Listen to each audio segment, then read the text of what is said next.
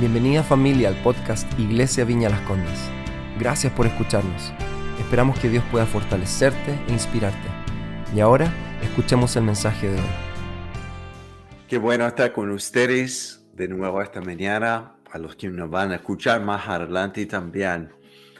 Esta mañana es una mañana muy especial, como muchos anticipamos eh, que cierre el año pasado y empieza algo totalmente nuevo es como dar vuelta a la hoja. Eh, ese es nuestro anhelo esta mañana, y es empezar este año en la presencia de Jesús. Y por esto eh, yo les voy a invitar donde estén a orar conmigo y luego voy a compartir una palabra que quiero que Dios ha puesto en mi corazón para hoy y para este año también. Así que Padre, gracias. Gracias por este tiempo de adoración, porque de esto es, de esto se trata, el estar contigo y estar en tu presencia. Mm. Y es ver a Jesús.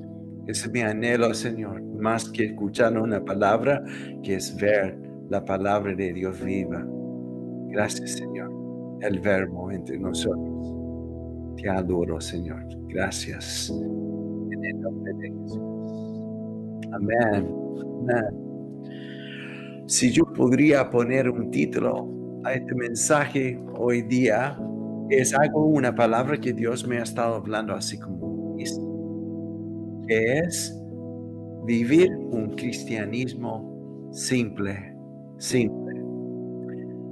Y estoy lanzando un par de frases que entre más profundo que vamos con Jesús, más sencillo es la vida, más simple es la vida.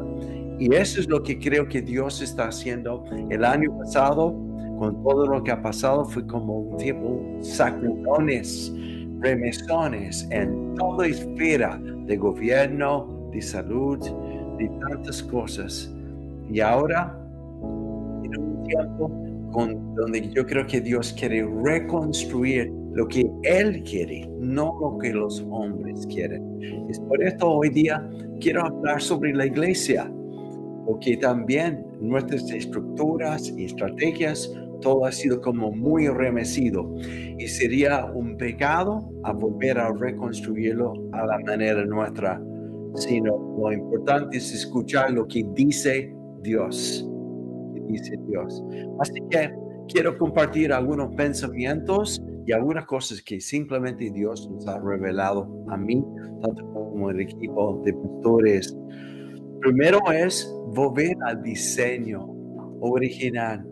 La iglesia, la iglesia, cómo fue eh, preparada y cómo fue lanzada y cómo fue el impacto de la iglesia en su inicio. Eh, hay tres cosas que Dios nos está hablando como hace siete años. Una tiene que ver con lo que es eh, una iglesia que abraza, viva la presencia de Dios y una iglesia también que disipula y una iglesia por sobre todo impacte, impacte. Así que para ver cómo hacer esto, no como una fórmula, un método, quisiera hablar sobre cómo llegó la primera iglesia a ser formada y luego lanzada.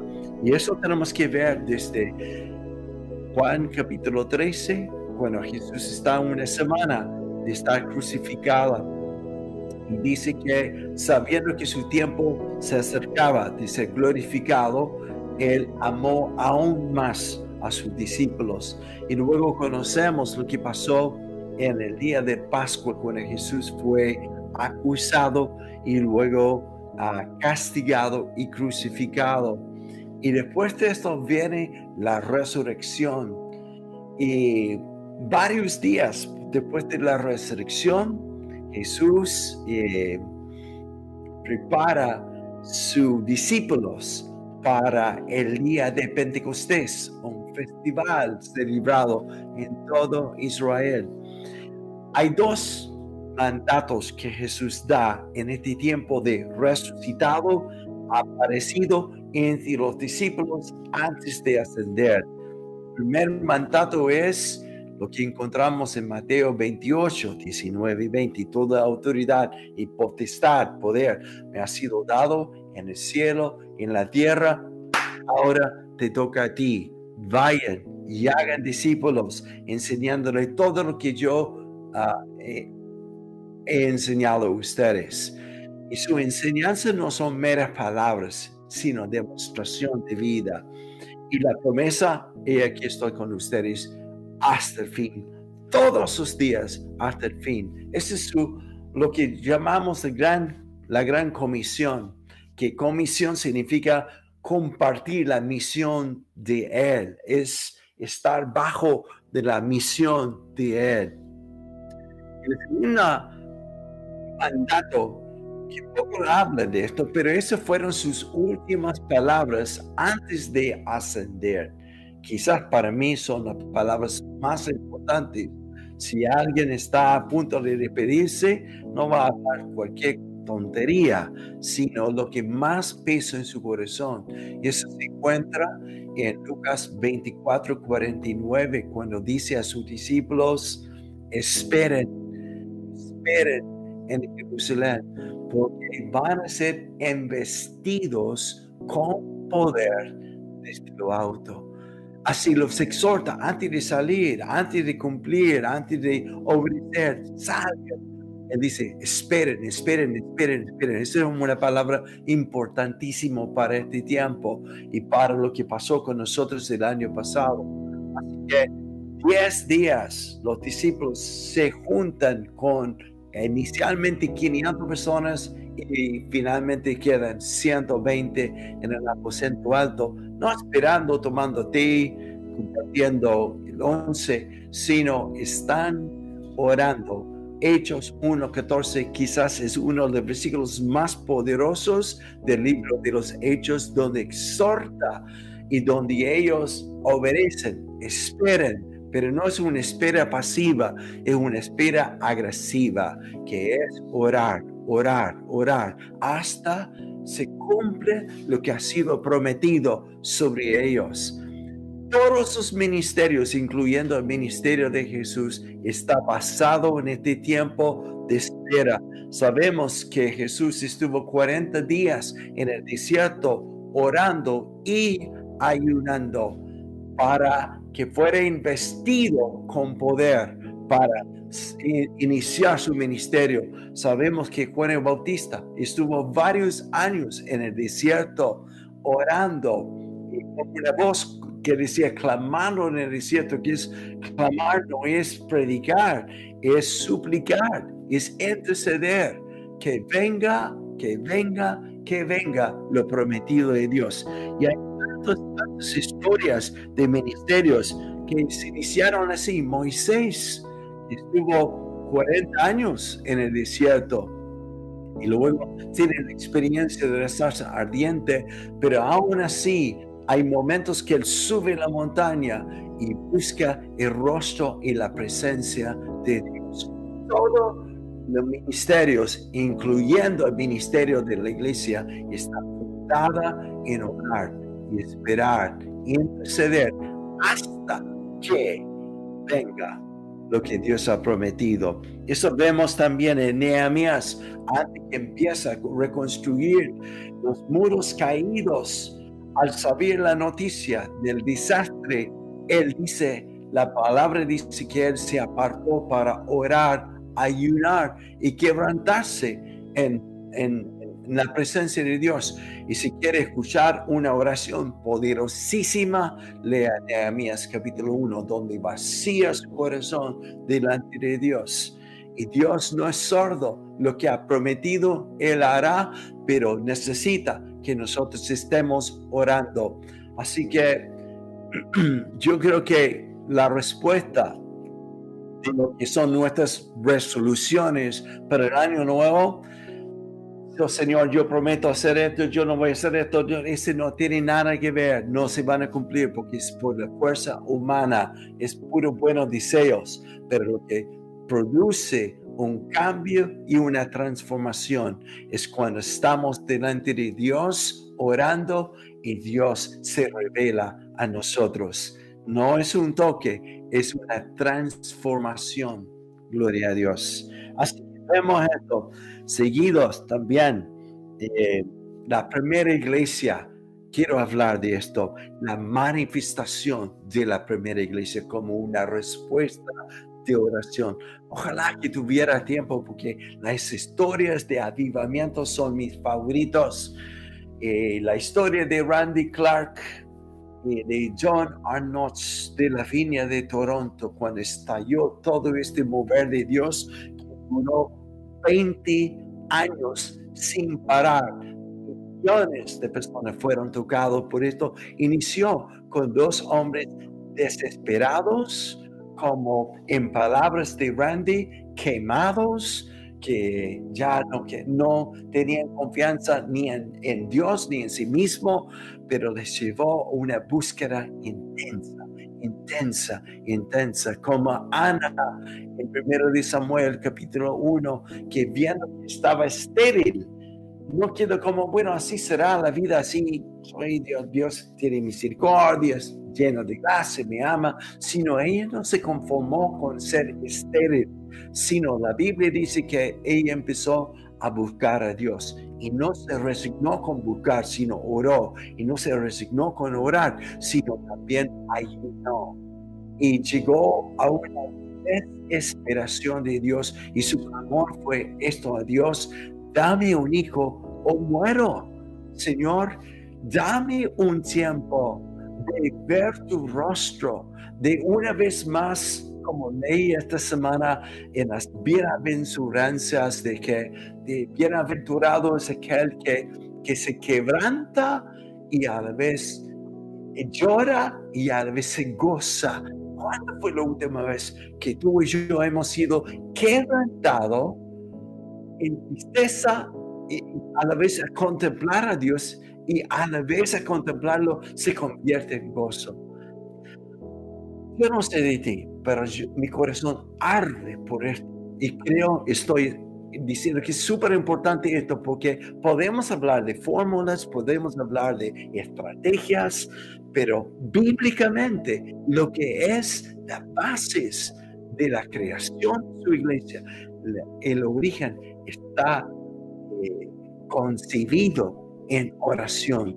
Evan Roberts, tantos hombres y mujeres de Dios que oraron hasta que la promesa de Dios. No se conforme con una acción de orar. Orar no es una acción, es una rendición, es una bendición a Él. Amén. Así que, segunda cosa que vemos en la manifestación, Hechos 1, 8 Jesús de nuevo exhorta, quédense en Jerusalén hasta que haya venido sobre ustedes lo que es prometido el Espíritu Santo. Y vemos cuando nace la primera reunión de una iglesia. Ahora tiene que ver esto. No fue un culto así como los avisos, la ofrenda, y vamos a tener un tiempo para cantar, vamos a tener un tiempo de, de orar. ¿Quieres saber cómo fue la primera reunión de la iglesia? Dice que el lugar donde estaban reunidos, acuérdense, están orando, clamando. Uy, ay, ay, ay, quisiera hablar más de esto, lo voy a hacer. Vemos que ah, que en, un avivamiento en el colegio de Asbury, lo puede encontrar en YouTube, que había un grupo de jóvenes que se juntaron a orar, diciendo, Dios, qué bueno que estamos en un campus cristiano, pero tu presencia no está aquí y vamos a orar hasta que tú invades. Cada noche cuando se juntaron de orar, terminaron la reunión de oración mirándose diciendo, podría ser esta noche, la noche y no sintieron ninguna convicción, así que siguieron orando hasta la última noche que Dios interrumpió su oración y ellos miraron, se miraron y el líder dijo, no oramos más, ya viene. Y el, la mañana siguiente era un tiempo de asamblea de esta universidad. El Espíritu Santo se derramó sobre los alumnos y la reunión no duró una hora, sino 126 horas sin parar. Y este tuvo un impacto sobre toda una nación. La iglesia nació como esto. En el día de Pentecostés, todos reunidos, orando, concibiendo lo que Dios está a punto de hacer. Los cielos se abren y la Biblia describe esto como un viento recio. Hay otra traducción que dice es como el rugir, el ruaj de Dios que cayó del cielo. No fue el hablar en lenguas que llamó la atención a todo Jerusalén para ver este fenómeno como medio raro quizás para unos, sino el rugir de Dios del cielo, ¡fam! que remeció la ciudad. Todos oyeron la invasión de Dios. Y aquel día había tres personas presentes viendo esta manifestación de Dios. Uno eran los que se mofan. porque se mofan? Porque no pueden describir esto por su experiencia, está fuera de su experiencia o no encaja en su doctrina o su teología. Mm, qué pena que muchos pierden la manifestación de Dios simplemente porque tu mente es demasiado pequeña para captar lo que Dios quiere hacer. Dios es un poquitito más grande y Él no tiene límites de lo que quiere hacer. Así que eso vemos. El Espíritu Santo se manifiesta. ¡Fum! Algunos se mofaron, dicen, oh, son borrachos. Eh, no, esa es una, una exageración. Pero el segundo tipo de personas presentes eran los que observaban, quedaron con la boca abierta. ¡Wow! ¡Wow! ¡Wow! Pero aún quedaron a la orilla del río. Habían 120 que se metieron en el río. Yo sé que muchos podemos saber sobre el río, qué temperatura tiene, dónde está navegando las aguas. Teológicamente podemos describir el reino de Dios, podemos enseñar sobre esto, podemos enseñar sobre sanidad, etc. Tienen toda la doctrina correcta en la viña, pero es otra cosa estar metido en el río. y eso es lo que Dios nos está llamando a hacer en este tiempo. Su iglesia nació en este eh, rugir del cielo también lenguas de fuego se manifestaron sobre los, los 120. Y a mí me gusta esto. La Biblia describe, David lo describe a los ángeles como llamas de fuego. Y uno pregunta cómo se ven como llamas de fuego. ¿Por qué? Es simplemente porque ellos están delante de Dios día y noche y se encienden. Así también, Juan Wesley decía, Dame 100 hombres que arden con el fuego de Dios y veremos el mundo ser cambiado. Amén, amén.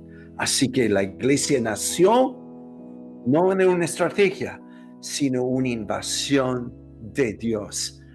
La viña de las condes ha sido muy sacudida, como todas las iglesias en el mundo. Nuestras estrategias, muchas cosas, incluso relacionalmente, y muchos matrimonios han sido muy remecidos y mucha economía, etcétera, etcétera. Y uno no pregunta por qué Dios, sino para qué Dios, para qué. Y la respuesta de Él es que yo quiero volver a edificar mi iglesia. No una iglesia producida, sino una iglesia simple. Y todo empieza con este fundamento si no lo captamos, si no somos captivados por esto, vamos a armar un programa de nuevo. Y eso no quiero. Y sé que Dios no quiere y sé que muchos están orando por eso también. Así que otro tipo de manifestaciones había mucho. Lenguas de fuego, etcétera. Unidad, todo como producto, no de una decisión humana, como bueno, vamos a unirnos, sino como producto de una invasión de Dios. Así que la segunda cosa de esta iglesia primitiva, original, manifestación, pero también el mensaje. ¿Cuál fue el mensaje principal? Y eso va a encontrar en Hechos 2, 22. Escucha esto. Pedro está describiendo lo que está pasando, lo que está pasando, lo que fue prometido en Joel capítulo 2, que sobre mis hijos e hijas derramaré el Espíritu Santo, los jóvenes profetizarán, los ancianos como yo seguirán soñando sueños. Pero esto es no solo para este momento, sino para toda la generación. Esta promesa es para nosotros hoy día. Así que dos, encontramos cuál fue su mensaje, porque está describiendo lo que está pasando. Ahora viene el mensaje. El mensaje es uno solo, uno solo. Capte esto, trate de grabar esto en tu cabeza. El mensaje de la palabra de Dios es una sola. Es Jesús, Jesús, Jesús.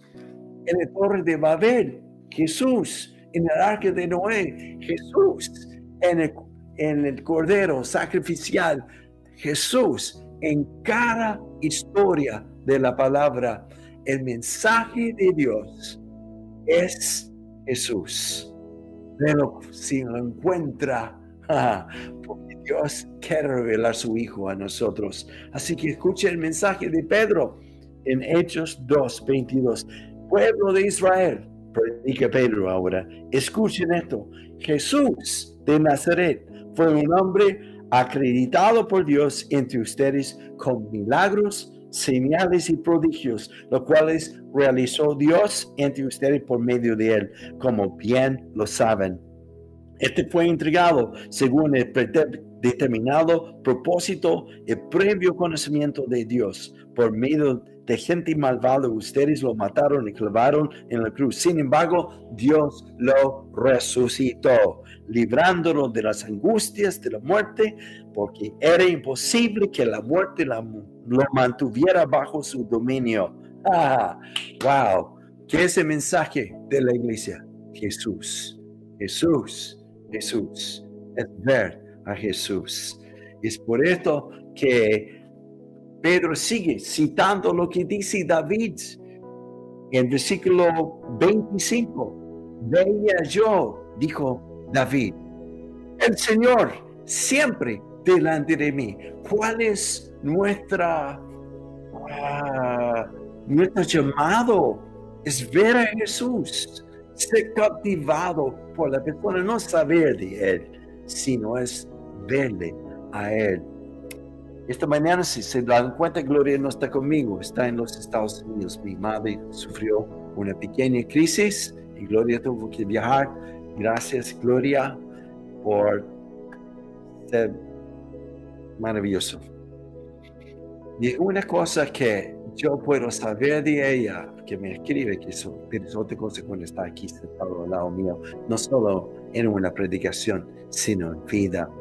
Y una cosa es saber cosas de Jesús, es otra cosa verlo, verlo, verlo. Y David dice, porque yo veía siempre el Señor delante de mí, nunca jamás seré conmovido.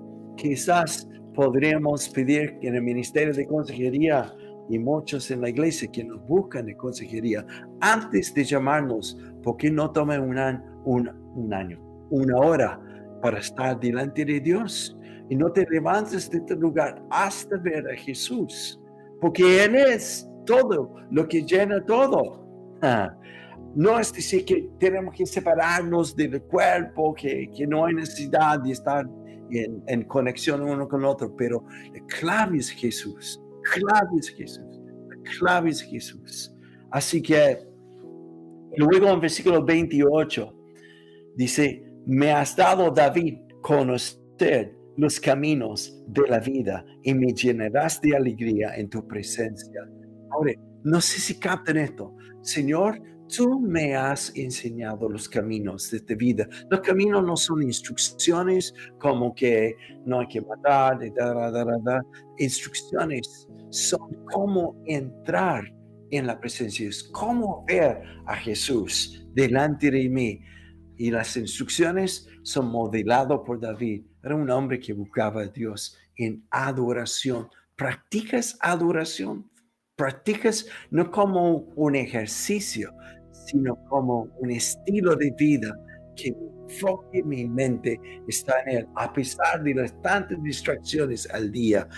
Dios quiere hacer volver la iglesia Las Condes a su diseño. Su diseño es manifestación de Dios como fruto de oración, pero también es que el pueblo abraza lo que es adorar.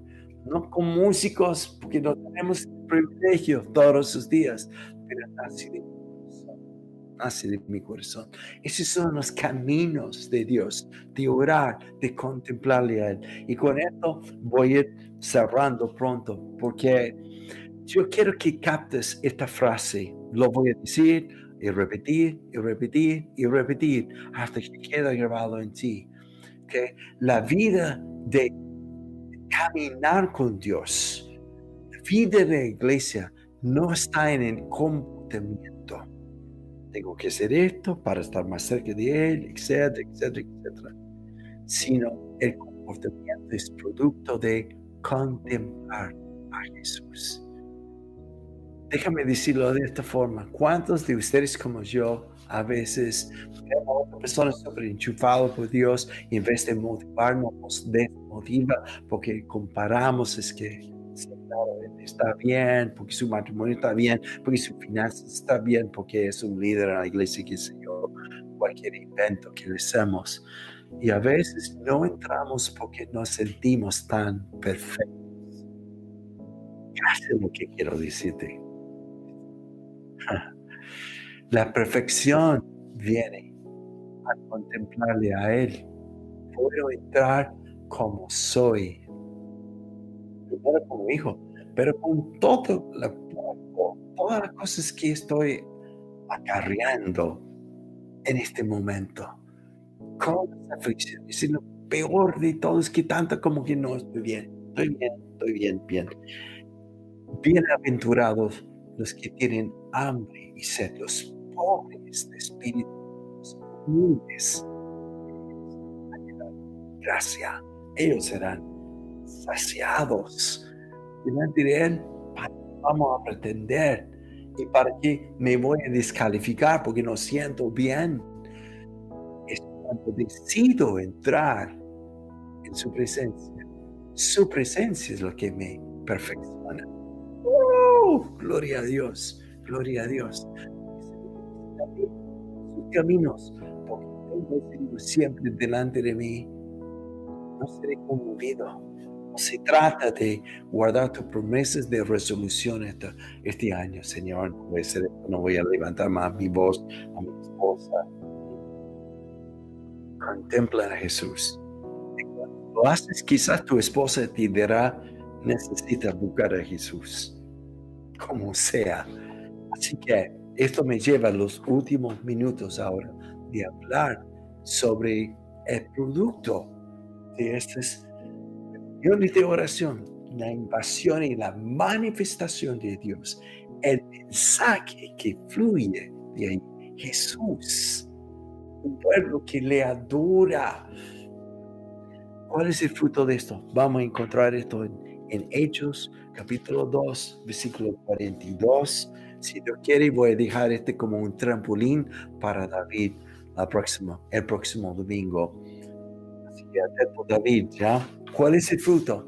Si podemos tomar este pasaje y convertirlo en un una fórmula, ese ser, sería un error horrible, horrible si lo hacemos, no hemos aprendido nada en este tiempo de sacudones. Pero lo que voy a nombrar es fruto de esta invasión de Dios, del mensaje de enfocarnos en Jesús. En versículo 42 habla de las primeras reuniones o la primera iglesia. Se mantenían firmes los creyentes en la enseñanza de los apóstoles en la comunión, en el partimiento del pan y en la oración. Wow. Escucha esto. Solo voy a nombrar las cuatro cosas. David, imagino, se va a elaborar mucho más sobre esto. Así que estoy mojando el apetito. Dice que todos fueron devotos. Es la palabra correcta. Que se, mantenían firmes, pero devotos, esa agarrado con los dientes a esto, a las enseñanzas de los apóstoles. Ahora, esta traducción no es muy buena enseñanza. Como buena escuchar de pastor y todo, es leer ah, mi experiencia con Dios. No, no se trata de esto. Hay una diferencia de mentalidad, mindset, entre los griegos, que es el mindset occidental nuestro, versus el mindset de los hebreos. Acuérdense, ¿quién está enseñando esto? Es Lucas, mindset de los hebreos. Jesús, mindset de los hebreos. El mindset de los griegos es el conocimiento es en lo que yo sé. ¿Puedo leer esto? Este conocimiento. El conocimiento, el mindset de los hebreos es, es la práctica, es la experiencia. Así que cuando dice se mantuvieron firme en la enseñanza de los apóstoles, no era que escucharon un estudio bíblico, sino a través de sus vidas ellos enseñaban cómo orar, cómo recibir palabra de Dios, cómo oír su voz. Es mucho más que conducta o comportamiento. Es una enseñanza primero de contemplar, contemplar. Wow. Y esta contemplación es lo que le llevó a una conducta. Así que primero, así un par de semanas atrás, si Oliver me está escuchando, por un par de meses me estaba pidiendo que le llevara a pescar. Y viajé al sur con pretensión y, lo hice, hablar con algunos pastores, hacer consejería, estar con ellos, pero también camufladamente el deseo de pescar. Así que invité a Oliver a acompañarme. Y al día antes que salimos a pescar, le pregunté, ¿sabe pescar? No sé nada. Dije, no, no, no. Pero el deleite fue al al lado mío como la instrucción de guía como la mía, aprender a pescar. Y el gozo mío no fue pescar el más grande porque no, no, no lo hice, sino verle a él pescar. Este es instrucción, esta enseñanza de los apóstoles. No es teoría, no es información, es instrucción, es práctica. Ellos fueron devotos a esto se agarraron esto. Esta es iglesia del Nuevo Testamento. Mm. También, para terminar, porque se me va el tiempo, comunión. David va a hablar mucho más sobre la importancia de estar conectado a Él y conectado uno al otro. Mm. ¿Cómo sabes que amas a Dios? Es cuando puedes ver a los cerca de ti, muy pendiente. Escucha esta frase que siempre digo también, que el amar es ausencia de egoísmo. Egoísmo es ausencia de amor. Amor es ausencia de egoísmo. Entre más profundo con Dios, más sencillo la vida, más importante son las relaciones con mis seres queridos y con personas que ni siquiera conozco. Partimiento de pan, esto vamos a hacer en un momento, vamos a celebrar la Santa Cena juntos. Así que si lo tiene a mano, búsquelo. Eh, si no, espera, yo voy a orar y ahí puede correr a buscarlo para celebrarlo junto como familia. Pero cuarta cosa, antes de llegar a la comunión, es oración. Esto fue algo innato no como una actividad, sino como un acto de rendición a Dios. Me encanta lo que dice Cantar de Cantares, versículo 2 de capítulo cuando ella deja ser besado, déjame ser besado por él. Bésame, ese es como eh, un acto de rendición. Yo me rindo, Señor, para que para recibir tus besos hoy día quizás más ridículo que me hace sentir más rendido estoy. Eso es. Así que, de pan, termino con esto. El tiempo está tan limitado. Los levitas, entre varias responsabilidades que tenía en el Antiguo Testamento, de representar ofrendas a Dios pero también era poner pan. pan recién hecho, pero lo llamaba pan de la presencia y lo colocaba sobre la mesa. Mm. Lo que vamos a hacer hoy día es tomar el pan que no vino del sino, sino viene y viene y viene, viene, para alimentarnos. Por eso Jesús dijo, tomen y comen de mí. Ah, no como un ritual, no una rutina. Así que yo voy a invitar a tu familia, donde estés, a celebrar Santa Cena conmigo. Si lo tiene a mano, si no, corre a buscarlo. Voy a orar para darte un par de segundos, por lo menos, a correr. Vamos, es tan importante no observar esto, como en el día de Pentecostés, como observando nomás, ah, qué lindo que adoran, qué lindo que es, sino yo quiero que tú participas conmigo hoy día y el Señor. Padre, gracias por lo que estás haciendo. Remezcanos, Dios, quebrántanos. Seamos como un odre viejo que se revienta, Dios. Que tú hagas de nosotros un odre nuevo, vivo, uno de que recibe vino nuevo, no doctrina, no valores, no más, sino algo real. Gracias porque tú quieres una iglesia de tu presencia, una iglesia que disipula y una iglesia que impacte. La única forma de impactar es como el ruah, el rugir del cielo sobre nosotros. Gracias, Señor. En el nombre de Jesús. Amén. Aquí tengo el pan simboliza la presencia de Jesús. Los sacerdotes, los levitas lo puso en la mesa que llamaban mesa santa. Increíble, el David dice, tú me haces sentar en una mesa de banquete delante de mis enemigos. Mm. Tomen, comen, comen no de ritual, un pan. Comen de Jesús hoy día. Te invito en el nombre de Jesús. Sírvense.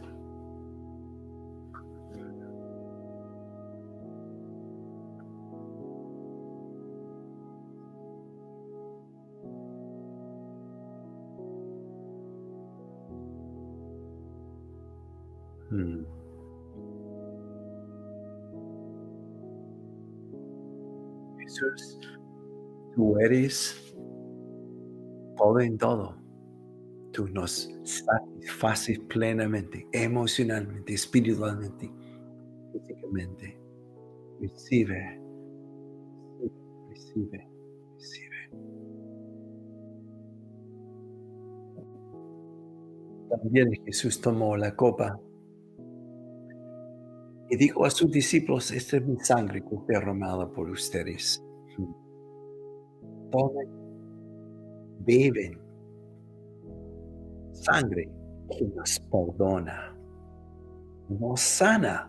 Hay algunos enfermos hoy día. Sé que algunos han orado por ustedes, pero a veces lo tomamos casi como un ritual.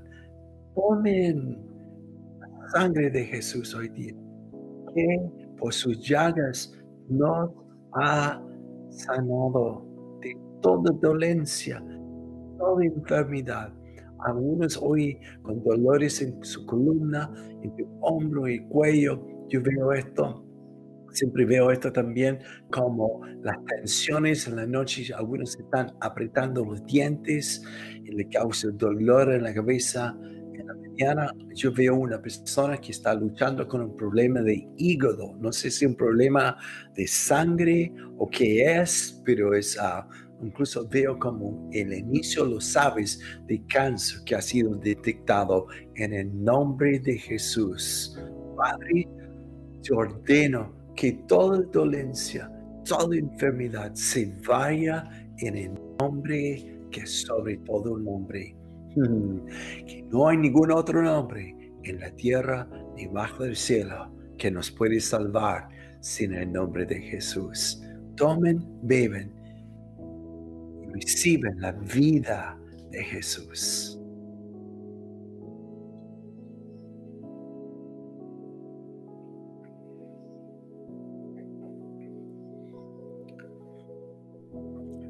Con los ojos cierro, cerrados, ponte en esta imagen una vez más. Dios hoy, como siempre, te ha colocado en su mesa de familia. Te ha traído de lejos como Mefiboset para sentarte ahora entre los príncipes, sus hijos y sus hijas. Mm. Y te ha servido su pan, que no agota, es continuo. Te ha hecho sentir su presencia en este momento que está en medio nuestro. Nos ha servido su vida, Zoe, que viene de la sangre de Jesús. Y ahora completo esto con decir lo que dice Salmo 23. Extiende tus manos, cierra tus ojos y reciba esta bendición. Mm. Tú nos has hecho sentar en la mesa de banquete frente a mis angustiadores, frente a los, las voces que me atormentan, frente a las noches sin sueño, frente a oposición o adversidad tentación hoy me hace sentar en la mesa frente a ti en presencia de mis enemigos para observar lo que tú vas a hacer ahora. Porque tú ahora Dios unja mi cabeza con aceite. Recíbenlo, recíbenlo, recíbenlo. Y haces que mi copa rebosa, porque lo que Dios llena no es hasta la borde, sino rebolsa rebosa, suficiente para ti y para muchos. Y yo digo, dígalo conmigo, vamos a repetir esto como una, una acción de gracias entrando este año. Ciertamente, Señor, ciertamente, mm, tu bondad y tu misericordia me seguirán todos los días de mi vida todos los días del año 21, 22, porque digo como David, porque te he puesto delante de mí, jamás seré conmovido. Hmm. Gracias, Padre, por tu presencia ahora que invade todos los que tienen hambre y sed de ti. Tú nos sacias de bien. En el nombre de Jesús. Amén. Amén. Yo no sé de ti, pero estoy siendo invadido por Él. no hay mejor forma de empezar este año que así. ¿no? Es mucho más concreto que ser resoluciones vacías que no vamos a cumplir nunca que tus ojos te completan. Y mi oración, y mi deseo, y mi convicción, y mi compromiso junto a ti es ver mi vida, tanto como a la iglesia de la Vina en la Condis estoy orando y ayunando. Que seamos una iglesia de su presencia. Sea una iglesia discipuladora, no instrucción, sino también demostración de una iglesia que invade, que impacta. Mm. El diseño de esto está en hechos. David va a compartir el próximo domingo más sobre esto. No para más información, sino que te inspira. Señor, mi vida este año no te suelto. Te quedo agarrado a ti como chicle. No te a soltar. Que Dios te bendiga y nos vemos muy pronto. Amén. Gracias nuevamente por haber escuchado. Esperamos que haya sido de gran bendición para tu vida. Si quieres estar al tanto de nuestros mensajes, asegúrate de seguirnos y, por qué no, compartirlo con tus amigos. Para más contenido de la iglesia y cómo conectarte, ve a nuestra aplicación móvil y sitio web iblc.cl. Un gran abrazo y que Dios te bendiga.